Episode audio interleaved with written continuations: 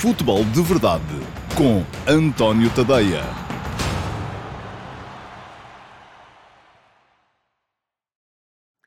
Olá pessoal, muito boa tarde e sejam muito bem-vindos à edição número 109 do Futebol de Verdade para a temporada de 2023-2024. Hoje é terça-feira, dia 16 de janeiro de 2024 e temos uma edição daquelas mais regulares que pode haver. Porquê? Porque vamos ter ataques rápidos, já mais daqui a bocadinho, e vamos ter também a QA com a recuperação das perguntas que foram sendo deixadas nos últimos dias aqui nas edições regulares do Futebol de Verdade. Desde que uh, o Futebol de Verdade mudou, para não ficar muito comprido, e desde que reintroduzi aqui os ataques rápidos, uh, nos dias em que há muitas reposições uh, das edições do Futebol de Verdade Flash, que vão na noite dos próprios jogos para os subscritores premium do meu Substack, em tadeia.substack.com, mas que um, só são integrados no Futebol de Verdade, na edição regular seguinte, ora, nesses dias em que há muitas reposições uh, dos uh, Futebols de Verdade Flash, eu deixei de uh, trazer aqui o Q&A. Portanto, o Q&A ultimamente tem acontecido apenas à terça, à quarta e à quinta. São ainda assim três edições por semana e fica prometido que as perguntas que eu gosto e que não são respondidas porque no dia seguinte não há uh, Q&A vão sendo uh, recuperáveis para edições mais avançadas, em dias mais avançados do programa. Hoje vamos ter Q&A, vamos ter aqui resposta a uma pergunta que me deixaram na caixa de comentários de um, de um dos últimos programas aqui mesmo no meu canal de YouTube. E por isso, pessoal, toca a deixar perguntas na caixa de comentários e vamos ter também uma pergunta que ficou na chatroom, perguntas no Discord, no meu servidor de Discord, eh, ao qual acedem os subscritores premium do meu Substack em tadeia.substack.com. Antes de avançarmos, uh, deixem-me só, uh, esta é aquela parte que vocês, alguns de vocês, depois se queixam por aí nos comentários que é o blá blá blá, blá blá blá, portanto, pessoal, é para andar para a frente. Bom, é bom que se lembrem de uma coisa. Quando toda a gente andar para a frente e ninguém se der ao trabalho de ir lá ao meu Substack, a tadeia.substack.com, deixa de haver condições para haver futebol de verdade. Ponto final. É só assim que a coisa acontece, porque o futebol de verdade é um esforço profissional, não estou aqui a brincar aos cowboys, é um esforço profissional que eu vou fazendo para divulgar aquilo que é o meu trabalho. E o meu trabalho está lá em tadeia.substack.com. Deem lá um salto. Se gostarem do que por lá está, façam a subscrição, nem que seja a gratuita, porque há dois modelos de subscrição. Há uma subscrição gratuita que vos garante a entrega da minha crónica diária todos os dias pela manhã no vosso endereço de e-mail e há uma subscrição que é premium, eh, que por 5 euros por mês vos garante todos os outros conteúdos, o acesso total ao arquivo, o acesso às séries F80, Donos da Bola, Iminências Pardas, o acesso a, a, aos, a, às edições do Futebol de Verdade Flash ah, logo na noite dos jogos, que a partir daqui, daqui até final do campeonato, será apenas para os três grandes. Vou deixar de fazer do Sporting Clube Braga, mas fiz do Sporting Clube Braga até ao final da primeira volta e até o Braga cair em termos de classificação. Tudo isso vos é garantido na subscrição premium do meu Substack. Fica aqui o link para poderem fazer a vossa subscrição, quer seja a gratuita, quer seja a premium. O importante é que deem lá um salto e que uh, apreciem o que por lá está, porque, volto a dizer, o futebol de verdade uh, só continua uh, aqui porque há uma série de, entre aspas, claro, otários, uh, que epá, não são espertos, não andam com isto para a frente, estão aqui a levar com a, a venda da banha da cobra e ainda vão lá dar um saltinho ao meu Substack. Porque no dia em que deixar de haver Substack, deixa de haver futebol de verdade. Tão simples quanto isso. Bom, meus amigos, vamos andando em frente, vamos passar um, aos ataques rápidos, que é para isso que aqui estamos. Futebol de verdade com António Tadeia.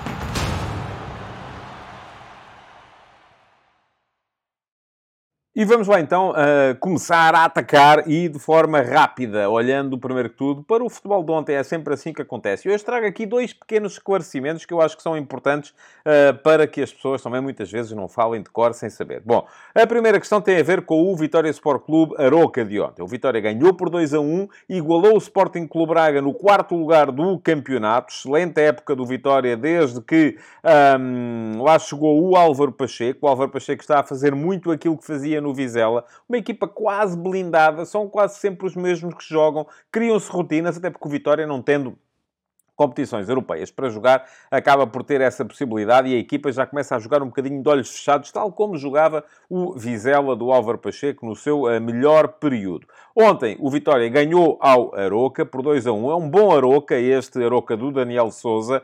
Um, está a crescer, é uma equipa que trata bem a bola, que tem potencial ofensivo, uh, com o Morrica, sobretudo com o Cristo, com o uh, Razon Remeiro. São três atacantes de um, elevado nível. Gosto muito do Sila, acho que o Sila é um jogador extraordinário. Uh, e o Aroca ontem fez a vida negra ao Vitória. Acabou o Aroca a queixar-se da arbitragem e é disso que eu vos quero falar aqui, uh, para vos explicar uh, o que está em causa no lance da anulação do golo que daria o empate 2 a 2 ao Aroca a cerca de 15 minutos do final da partida. A jogada é muito simples, a irregularidade está no início, quando é feito um passe para a zona da esquerda, para a zona central do terreno e acorrem a essa bola o Silá, que está em posição absolutamente regular, e o Jorge Fernandes, defesa do Vitória. O Jorge Fernandes toca na bola, tenta fazer o corte, não consegue, e a bola segue para o Morrica, eh, que no momento do passe inicial estava em posição irregular. Eh, no momento em que a bola toca no pé, e isso é inquestionável, do eh, Jorge Fernandes, defesa central do Vitória, o Morrica já estaria em posição regular, mas isso também não importa nada, porque se fosse um passe atrasado feito por um defesa, não é feita a avaliação da posição. Uh, o fora de jogo só existe a partir do momento em que a bola é passada por um companheiro. Uh, bom, questão. Porquê é que foi marcado fora de jogo e porquê é que eu acho que a decisão foi boa? Eu acho que a decisão foi boa porque não há uma decisão de jogar a bola, não há um, um, um jogar a bola controlado por parte do uh, Jorge Fernandes. Há ali, isso sim, uma tentativa de corte mal sucedida, porque a bola acaba por ir na mesma parar aos pés do Rafa Morrica. Não sei se se lembram uh, de uma final da Liga das Nações entre a Espanha e a França, com um golo que deu polémica exatamente pela mesma razão. A bola vem de um defesa e uh, vai para o avançado que depois acaba por fazer golo. Mas a questão é que uh, quando a bola vem de um defesa, vem de um corte, não vem de uma tentativa deliberada de jogar a bola. E, portanto, a lei do fora de jogo anula esse toque uh, e faz com que a posição seja avaliada no momento em que é feito o primeiro passe. Uh, e aí, de facto, Rafa Morrica estava adiantado em relação à linha defensiva do Vitória. Portanto, pareceu-me que foi uma boa decisão e que há aí muita gente a falar de cor. Outra coisa seria se o, eu não tenho a certeza que isto tenha acontecido ou que não tenha acontecido, uh, se o Silá tivesse ali ficado com a bola e feito ele o passe para o Rafa Morrica, que aí já estava em posição regular. Mas uh, lá está, não foi isso que aconteceu. Mais futebol de ontem, 5 a 0 da Atalanta ao Frosinone, que continua mal na Série A italiana, e de resto temos então que fazer aqui o ponto da situação da Taça da Ásia e da CAN, da Taça da África. Na Taça da Ásia não houve jogos particularmente excitantes ontem, há apenas a registrar um golo do vizelense Rashid uh, nos 3 a 1 do Iraque à Indonésia, uh, portanto um jogador do Vizela a marcar na fase final da Taça da Ásia das Nações e na Taça da África, nota para esse excelente empate de Angola contra a Argélia. A Argélia é uma das favoritas uh, e Angola conseguiu o empate uh, com um golo marcado por Mabululo. E aqui convém fazer uma segundo, um segundo esclarecimento relativamente a temas arbitrais. Quem viu, recordar-se-á quem não viu pode ir ver, é relativamente fácil. O gol de Angola é marcado numa grande penalidade, uh, batida por Mabululo. A bola vai bater na barra da baliza da Argélia, ressalta para dentro da baliza, sai e, uh, pelo simples não, o próprio Mabululo foi uh, em correria desenfreada para fazer a recarga, o que acabou por fazer metendo a bola dentro da baliza. Ora, atrás do Mabululo, ali a 20 centímetros, 30 centímetros, vinha o Núrio Fortuna, colega uh, do Mabululo na seleção de Angola. O que é que teria acontecido se a bola chutada por Mabululu, que bateu na barra, não tivesse batido dentro da baliza e tivesse batido em cima da linha. Era livre indireto contra Angola, porque Mabululu teria tocado na bola duas vezes consecutivas, o que não é permitido pelas leis. Isto é, um jogador que bate um penalti pode fazer a recarga se o guarda-redes defender. Se o guarda-redes não defender, se a bola bater nos postes, esse mesmo jogador que marcou o penalti não pode fazer a recarga. E ali teria sido muito mais inteligente da parte do jogador angolano deixar que o seu companheiro, Núrio Fortuna, que vinha imediatamente atrás dele, se ele não tem feito a recarga para dentro da baliza, o Núrio Fortuna tê-la ia feito também sem problemas, tivesse sido ele a fazer a recarga para dentro da baliza de, da Argélia. Ora, acabou por ser golo na mesma, mas só por uma razão, é que a bola chutada por Mabululu, em primeira instância, já tinha, depois de bater na barra, batido dentro da baliza de, da, da, da Argélia. Ora, futebol para para hoje. A esta hora está a jogar-se o Arábia Saudita-Oman, o tal jogo em relação ao qual, ou um dos jogos em relação aos quais eu tinha alguma curiosidade para ver o comportamento da Arábia Saudita nesta taça da Ásia. Eh, e hoje, às 20 horas, temos um eh, interessante, do meu ponto de vista, Mali-África do Sul, eh, na taça da África das Nações. Hoje também Há desempates na FA Cup, na Taça de Inglaterra. O jogo ainda assim mais interessante, embora a mim não me entusiasme particularmente, é essa repetição do Wolverhampton-Brentford, 11 contra o 16 da Premier League. Eh, e às, isto é às 19h30. Às 19h45 há uma partida mais interessante do meu ponto de vista, que é o uh, Juventus-Sassuolo, jogo da Série A italiana, ainda da última jornada se a Juventus ganhar, uh, e é o segundo contra o 14, o Sassuolo está a fazer uma temporada um bocado mais fraca uh, do que aquilo a que nos tem habituado a esta época, se a Juve ganhar, fica a dois pontos do Inter na frente e, uh, enfim, volta a colar ao líder da Série A. Vamos ter, com certeza, campeonato italiano para discutir quase até final da época, se não mesmo até final da época este ano. Ora, muito bem, mais coisas. Leo Messi ganhou ontem o uh, prémio The Best. Eu já escrevi sobre o tema hoje de manhã. É uma das tais coisas que, se forem subscritores uh, do meu Substack Premium ou gratuitos, uh, já terão recebido no vosso e-mail. Quem não for, tem aqui o, o link para poder fazê-lo. Uh, é o texto do último passo de manhã. Escrevi sobre uh, a eleição do The Best, escrevi sobre a entrevista de Roberto Martínez ontem ao Futebol Total do Canal 11 e escrevi sobre o Vitória Sport Clube uh, e o facto do Vitória ter igualado o Sporting Clube Braga na tabela da Liga Portuguesa. Quem quiser ler é dar lá um salto, são 7, 8 minutos de leitura, dependendo da velocidade a que vocês leiam. Bom, um, mas em relação à eleição de Leo Messi, a única coisa que posso dizer, para falar aqui rapidamente, é que não faz nenhum sentido. Eu expliquei lá uh, as razões pelas quais acho que não faz nenhum sentido. Messi, uh, atenção, este prémio, a FIFA teve o cuidado de o explicar, é relativo ao período entre 19 de dezembro de 2022, isto é, um dia a seguir à final do Campeonato do Mundo, e 20 de agosto de 2023. Portanto, é basicamente a segunda metade da temporada 2022-2023. Eu tenho maus números. Messi fez, uh, salvo erro, 22 jogos pelo Paris Saint-Germain, dos quais perdeu 8.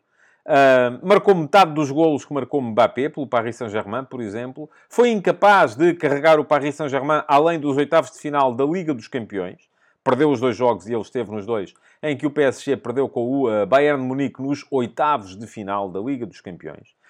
Um, no campeonato, o PSG foi campeão, é verdade, mas à data uh, da realização do Campeonato do Mundo, portanto, a 19 de dezembro de 2022, quando voltou o campeonato, o PSG uh, eh, tinha 5 pontos de avanço sobre o Racing Lens, eh, no final acabou com um ponto de avanço sobre o Racing Lens. Portanto, aquilo que o PSG fez no campeonato, no período em questão, eh, foi perder 4 pontos eh, para a equipa Sangue Ouro.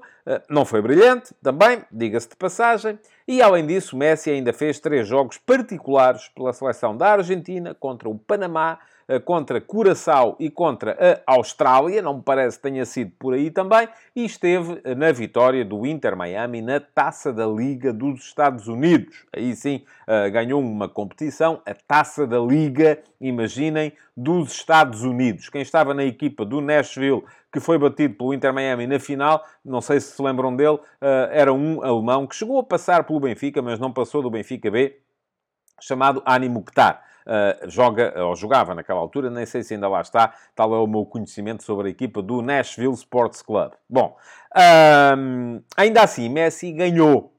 E aqui a malta divide-se e diz assim: é pá, isto o Messi é o maior, o Messi, uh, e eu sou, estou pronto a concordar com isso. Acho que nos últimos anos, uh, se houve altura em que podíamos estar ali, Messi, Ronaldo, qual é que foi mais? Messi foi campeão do mundo, Ronaldo não foi. Portanto, uh, admito que Messi passou para a frente de Cristiano Ronaldo nessa tabela, mas atenção. Aquilo não é para votar quem é o maior jogador do mundo, é para votar quem foi o melhor neste período. E Messi não foi o melhor neste período, por muito que se esforcem. Depois há quem diga, ah, não faz sentido estar aqui a escolher um jogador, o futebol é um desporto coletivo.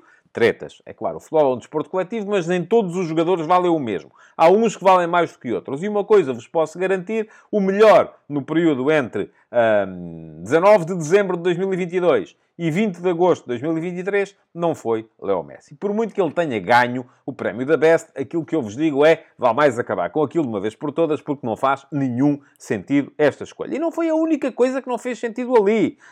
Reparem, Uh, Guardiola ganhou o prémio de melhor treinador, tudo muito bem. Uh, sucede a Scaloni. É a primeira vez que ganha Guardiola este prémio, da Best, curiosamente. Um, depois, uh, Aitana Bonmati sucede a Alexia Putelhas como melhor jogadora um, feminina. Sarina Wigman, holandesa, que está à frente da seleção da Inglaterra, uh, bisou na uh, consagração como melhor treinadora de futebol uh, feminino e houve ainda uma eleição de um 11 do ano masculino, onde estão os portugueses Bernardo Silva e Rubem Dias. Parabéns aos dois, naturalmente, é merecido. Mas atenção, este 11 não tem Rodri. Isto é absolutamente extraordinário. É absolutamente espanto. Como é que é possível fazer um 11 do ano do futebol mundial em, no período entre 19 eh, de eh, dezembro de 2022 e 20 de agosto de 2023 e não ter o Rodri, que é o jogador fundamental na equipa do Manchester City. Pronto, pode ser o De Bruyne. Sim, mas o De Bruyne esteve muito tempo lesionado, falhou na ponta final da Liga dos Campeões. O Holland também não marcou. Aliás, foi o Rodri que marcou o gol da vitória na final da Liga dos Campeões contra o Inter de Milão. Se vamos lá por golos, é por aí também. Não faz nenhum sentido. Aliás, há coisas ali, eu sei que são pessoas diferentes a votar, mas uh, o, o, Ederson ganha o prémio de melhor guarda-redes e o Courtois uh, é o guarda-redes da equipa do ano. Enfim, isto a mim faz-me tudo uma confusão, uh, que é um bocadinho como aquele prémio que agora há aí, dos, do, do, do herói do jogo um, que a Sport TV tem nos jogos do campeonato uh, da Liga Portuguesa, que é votado pelo público, e ganham sempre os mesmos. Joguem bem ou joguem mal, nos jogos do Sporting ganham o Jóqueres, nos jogos do Benfica ganham o João Neves.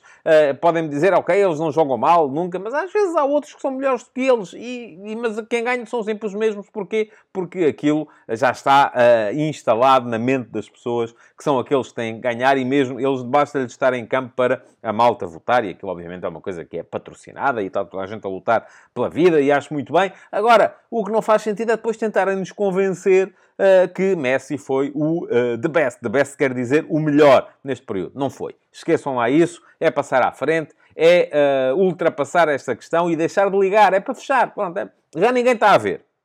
Podem escolher quem quiserem, podem escolher o Infantino, porque já ninguém está a ver. Pronto, é pá, não interessa, é seguir em frente. Bom, o Nuno Santos, uh, ala esquerda do Sporting, era dos uh, jogadores da Liga Portuguesa aquele que tinha mais interesse na cerimónia de ontem, acabou por ficar em segundo lugar uh, na escolha do prémio Puscas. Uh, foi o primeiro na votação do público, mas foi o terceiro na votação dos especialistas. E a coisa era ponderada. Aliás, a escolha do Messi um, também foi um bocadinho... ele chegou ao final empatado com o Erling Holland uh, e depois acabou por ser o primeiro porque houve, ficou com, tinha mais votos atribuídos pelos, campeão, pelos capitães das seleções nacionais.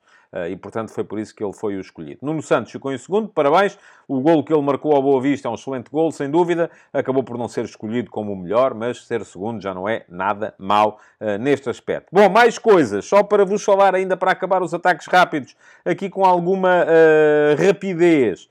Só duas notícias. Tal como vos disse ontem, e já era esperado, José Mourinho acabou por ser demitido da Roma. Aconteceu hoje de manhã, foi chamado a Trigória, ao centro de treinos da Roma, e uh, foi-lhe comunicado que um, ia deixar de ser o comandante da equipa uh, Giallorossa. Ora, uh, quem vai substituir Mourinho é Daniele De Rossi, antigo capitão da Roma, antigo craque, antigo uh, e ainda uma referência da equipa romana. Uh, De Rossi, que foi adjunto de Roberto Mancini na seleção de Itália, passou na época passada uh, pela Spal, entre Venturato e Massimo Oddo, não conseguiu travar a trajetória da Spal, que ia direitinha da Série B para a Série C, onde está a jogar este ano. Portanto, não tem assim um passado extraordinário atrás dele como treinador, agora é uma figura do clube e é um bocadinho por aí que uh, os uh, Friedkin, a família norte-americana que é dona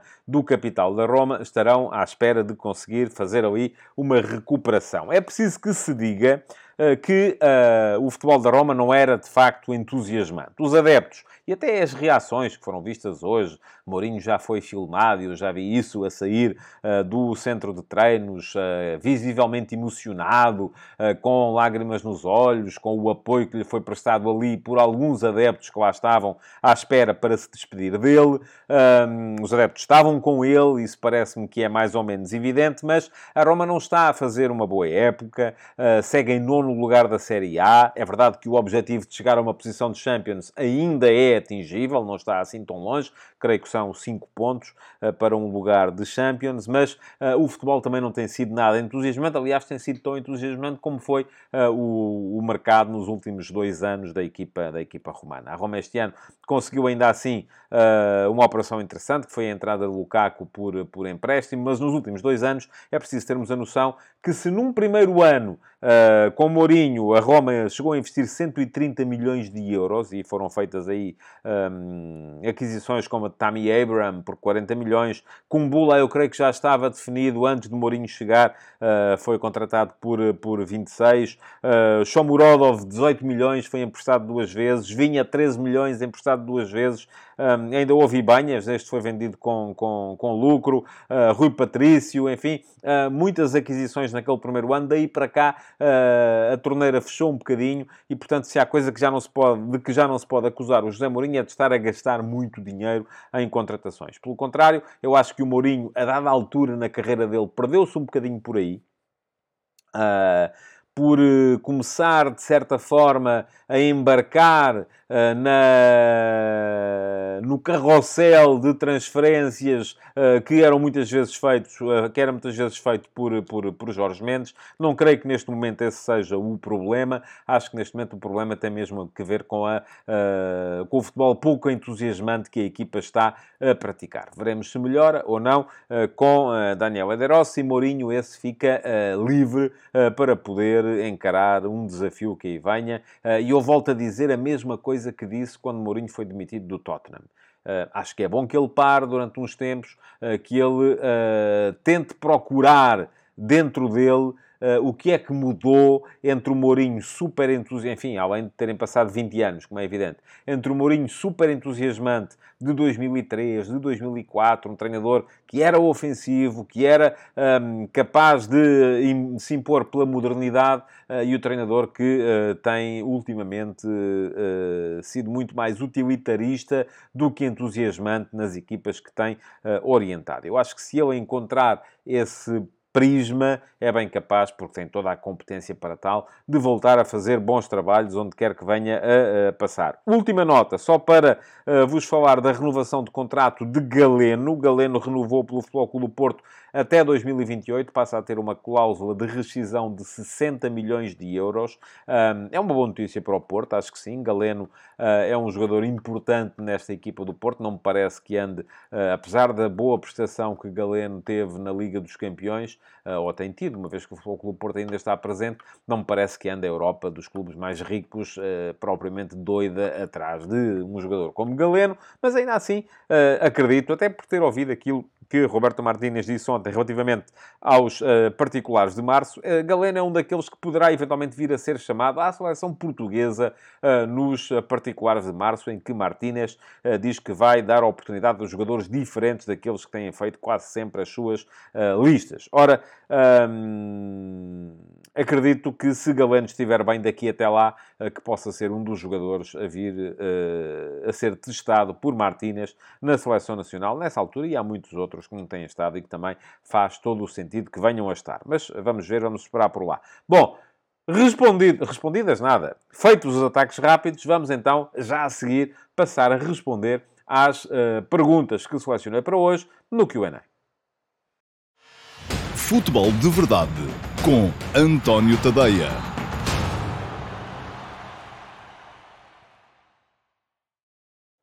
Ora, vamos então responder às duas perguntas que selecionei para o QA de hoje. Já sabem que é importante que deixem perguntas na caixa de comentários aqui do programa. Já agora aproveito para vos pedir que deixem o vosso like, na emissão de hoje, que se inscrevam no canal e fica aqui o link para poderem fazê-lo. Basta clicarem em cima do botão que diz inscreve-te aqui, não custa nada, e que uh, depois, além disso, uh, cliquem também em cima do sino para ativarem as notificações e dessa forma poderem ser avisados sempre que houver novos conteúdos aqui no meu canal de YouTube. Ora, escolhi dos últimos dias, por acaso até creio que está na emissão de ontem, uma pergunta vossa eh, que foi enviada pelo Catanomania, creio que é assim, uh, e agora tenho aqui um problema qualquer, deixem cá ver. Bom, enfim, isto não está a facilitar. Tenho que pegar no telefone, uh, porque isto, enfim, às vezes... Mas pergunto ao Catanomania o seguinte. Olá, António. A minha pergunta é a seguinte.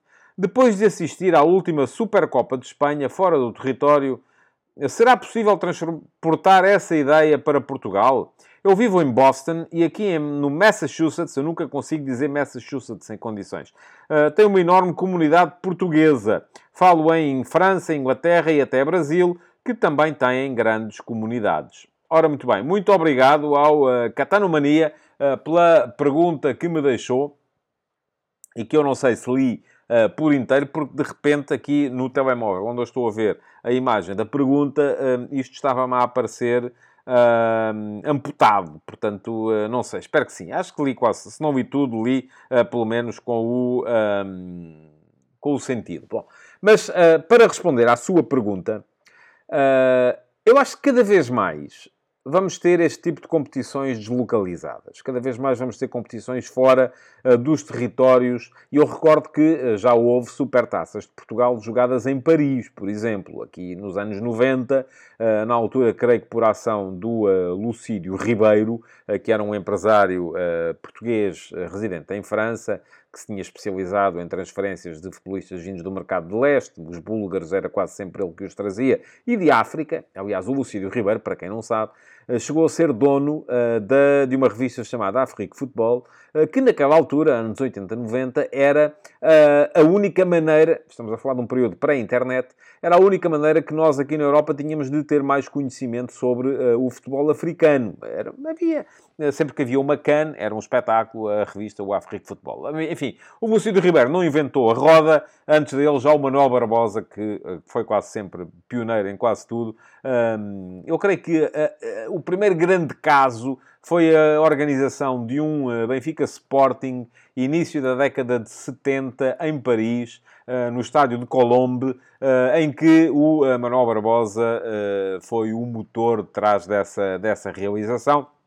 Para quê? Para aproveitar a apetência da diáspora, dos portugueses que vivem fora do país, para verem os nossos clubes a jogar. Ora, Acontece que eu acho que esse já não é o principal fator que leva aqui hoje uh, tínhamos a Supertaça de Espanha na Arábia Saudita e vinhamos a ter a Supertaça de Itália na Arábia Saudita e possamos vir a ter a Taça da Liga de Portugal uh, na Cochichina, ou seja, onde for. Eu acho que hoje, fundamentalmente, estas coisas fazem-se uh, em locais que paguem e paguem muito bem. E fazem-se, sobretudo, uh, com clubes de dimensão global. Porque imaginemos, por acaso vamos ter na final da Taça da Liga, uh, este ano, na Final Four, vamos ter Benfica e Sporting. E depois vamos ter uh, Estoril e Sporting Clube Braga, que já são clubes que, fora do país, não fazem levantar muitas sobrancelhas. Enfim, a malta lá fora tem todo o mérito, obviamente, de ter chegado à fase a que chegaram, mas a gente chega lá fora e começa a falar, é pá, vamos ver aqui o jogo do Estoril, e, enfim, não há muita gente assim a dizer, é pá, bora lá. Uh, se for o Benfica ou o Sporting, talvez. O Futebol do Porto, sim, talvez.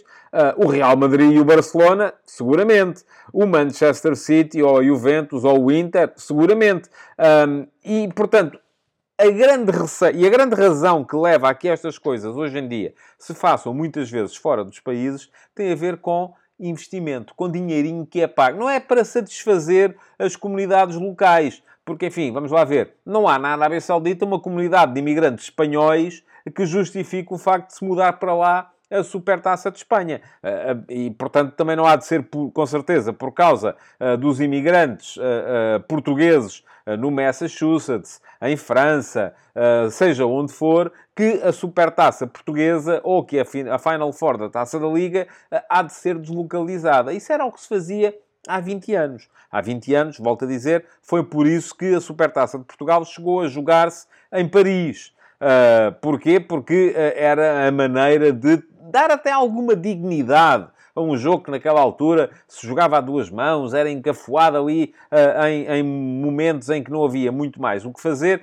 e isso acabava por uh, ser só graças àquela realização especial, uma final no Parque dos Príncipes, é que tornava a coisa especial. Bom, hoje em dia já não é por isso. Hoje em dia estas coisas só se fazem, sobretudo, porque uh, temos a possibilidade de ter investimento. Ora, um, Pode ser no Massachusetts, pode ser nos Estados Unidos, pode, desde que apareçam, lá está, patrocinadores uh, capazes de pagar e pagar bem uh, para que a competição seja deslocalizada para aí. É isso, fundamentalmente, que está em jogo hoje em dia, não é tanto a possibilidade de vir a satisfazer a diáspora. Infelizmente, digo eu, que também achava muito mais piada ao modelo uh, antigo. Bom, segunda pergunta de hoje, já está à vossa frente. É a pergunta que vem uh, do meu servidor de Discord, da chatroom.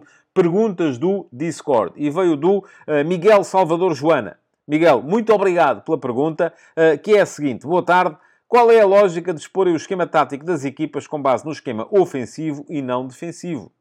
Por exemplo, relativamente ao Rio Ave, dizem que joga em 3-4-3. Mas por que não dizer que joga em 5-4-1? Na minha opinião, deviam expor os dois esquemas antes dos jogos. Obrigado, um abraço. Grande pergunta, Miguel. Grande pergunta, porque eu, permite-me, primeiro que tudo, dizer uma coisa. A minha grelha, eu, eu, quando estou a ver jogos para analisar, tenho uma grelha uh, preparada, em que vou tomando notas. Uh, e a minha grelha original não tinha uma coisa que tem neste momento, que é precisamente o posicionamento defensivo e o posicionamento ofensivo das equipas. Porque, e vamos só falar daquilo que é uh, uh, uh, este, este, desdobramento dinâmico normal. Uma equipa que ataca em 3-4-3 muitas vezes defende ou em 5-2-3 ou em 5-4-1, dependendo do posicionamento dos dois avançados exteriores. E isto no caso do jogo do Rio Ave contra o Benfica, no último fim de semana, o Joca e o Graça, no momento defensivo, baixavam para o lado dos dois médios, uh, que eram o, o, o, Guga e o uh, Amine, e os dois laterais, o Fábio Ronaldo à esquerda e o Costinha à direita, baixavam para o lado dos três centrais. Portanto, uma equipa que atacava em 3-4, aliás, nem atacava em 3-4-3, atacava muitas vezes em 3-2-5, porque os dois uh, laterais iam colocar-se na mesma linha dos três da frente. Depois, no momento defensivo, defendia em 5-4-1. Por exemplo, o Sporting, parte do mesmo 3-4-3, eh, no momento defensivo defende sobretudo em 5-2-3, porque os dois avançados exteriores estão muito, ou até começa a defender em 4-2-4 porque além dos três da frente estarem muitas vezes numa primeira zona de pressão, o ala esquerdo, quando é o Nuno Santos, ou o ala direito, quando é o Jenny Catamo, avançam para aquele primeiro momento de pressão para fazer uma, uma, linha, eh, uma primeira linha de pressão de quatro homens. Muitas vezes vemos o Sporting a começar a defender com Edwards, uh, Jóqueres, Pedro Gonçalves, se ele estiver a jogar à frente, e Nuno Santos. Uh, e depois, atrás, o Mateus Reis ou o Gonçalo Inácio, consoante quem for o central esquerdo, a fechar junto à linha, a fazer uh, de lateral esquerdo nesse primeiro momento defensivo. Aqui há tempos, e ontem por acaso achei curioso, uh, que isto foi uh, citado pelo Carlos Freitas, o antigo jornalista e antigo diretor desportivo de vários clubes, no programa Futebol Total do Canal 11, em que esteve o Roberto Martínez. Ele citou uma frase do Arteta, Uh, quando lhe perguntaram, é pá, porque é que vocês jogam? Já nem sei qual era o esquema tático. Num, uh, imaginemos, 4-4-2, enfim, não sei se era 4-4-2, se era 4-2-3, não sei o que era. Ele disse assim: desculpe lá, nós no jogo de hoje utilizamos 43 sistemas táticos diferentes. E cada vez mais isto acontece, até por causa daquilo que são hoje em dia as multiestruturas. Hoje em dia, por exemplo, a seleção portuguesa, eu já tinha explicado isso na edição do Futebol de Verdade Report sobre a seleção portuguesa. E deixo-vos aqui também um link para poderem consultar. Um, mas, uh, de qualquer maneira, Uh, depois de eu já ter explicado isso, ontem foi muito bem explicado pelo Pedro Boças uh, no, uh, no Futebol Total e o Roberto Martínez estava presente e pôde comentar, o que é extraordinário. A seleção portuguesa que, apesar de ter mudado de um 3-4-3, um sistema com três centrais, para um 4-2-3-1, continua a atacar em 3-2-5. Porquê? Porque no momento em que começa a atacar, aquilo que acontece é que a, a equipa, a, o, o médio centro, acaba por se juntar atrás aos, aos dois centrais, que abrem, o defesa esquerda avança para perto do outro médio centro, portanto, somos três mais dois, e depois à frente há os outros cinco homens, incluindo um dos laterais que se junta à frente para atacar. Portanto, estas multiestruturas são cada vez mais interessantes de analisar e aquilo que temos é hum, frequentemente. Uh, equipas que defendem de uma maneira, atacam de outra e uh, depois não é só por isso que elas se definem. Eu acho que os posicionamentos, uh, e esta é uma discussão que vale muito a pena também, os posicionamentos são muito importantes. Eu acho que do, do, do, posicionamento e do jogo posicional parte quase tudo, mas o que é verdadeiramente relevante são as ideias, são, é o modelo uh, que os jogadores põem em prática. O que vale mesmo a pena nem sequer é dizermos que começa a atacar, ou que defende em 4-4-2 e ataca em 3-4-3. Ouça, isso é importante. Mas o que é importante depois é percebermos, mas esse 4-4-2 defensivo, onde é que se coloca? Qual é que é a missão de cada jogador? Como é que os jogadores se comportam em posse? Como é que os jogadores se comportam em transição? O que é que eles fazem no momento da transição ofensiva? Recuperaram a bola? O que é que fazem? Esperam? Jogam atrás? Procuram verticalizar imediatamente para ir à procura do ataque rápido ou do contra-ataque? O que é que fazem na organização defensiva? Quem é que fecha? Quem é que baixa para auxiliar a última linha? Se é que alguém baixa? Onde é que está colocada a primeira linha de pressão? Está colocada aos quantos metros? Qual é o baricentro? Que é uma coisa que os italianos falam sempre. E vamos aos jornais italianos e temos sempre o baricentro é a altura média do bloco. Onde é que a equipa está mais regularmente posicionada? Defende mais à frente? Defende mais atrás? Qual é o comportamento as transição defensiva. O que é que a equipa faz? Vai pressionar o portador da bola, tenta afogar o adversário logo ali, ou antes, pelo contrário, reagrupa e baixa. Enfim, há N formas de caracterizar uma equipa uh, e uh, aquilo que temos é, uh, enfim, de alguma maneira aquilo tem que aparecer, sobretudo num jornal. O jornal é uma coisa estática, é uma folha de papel, não dá para mudar, está ali. Depois, se quisermos saber mais, temos outras maneiras, felizmente mas ali no jornal eu não vejo. Uh, podíamos fazer eventualmente a mesma coisa que eu faço na minha na tal grelha em que eu tomo notas, em que tomo nota do uh, posicionamento defensivo e do posicionamento ofensivo, uh, para tentar detectar essas multiestruturalidades. Mas isso também já não nos diz tudo, porque depois vai depender muito daquilo que é o comportamento de cada um em cada momento. E isso, meus amigos, é preciso estar com atenção e ver, não é? Porque varia de jogo para jogo e essa componente estratégica faz com que o jogo seja também muito interessante e que não se esgote na tal dimensão tática. Bom, meus amigos, está feito o Futebol de Verdade de hoje. Amanhã temos nova emissão. Uh, não se esqueçam de deixar comentários, de deixar perguntas, porque é importante para termos um Q&A interessante e as perguntas de hoje eram particularmente interessantes. Muito obrigado por terem estado aí. Amanhã cá estarei outra vez à vossa espera. Futebol de Verdade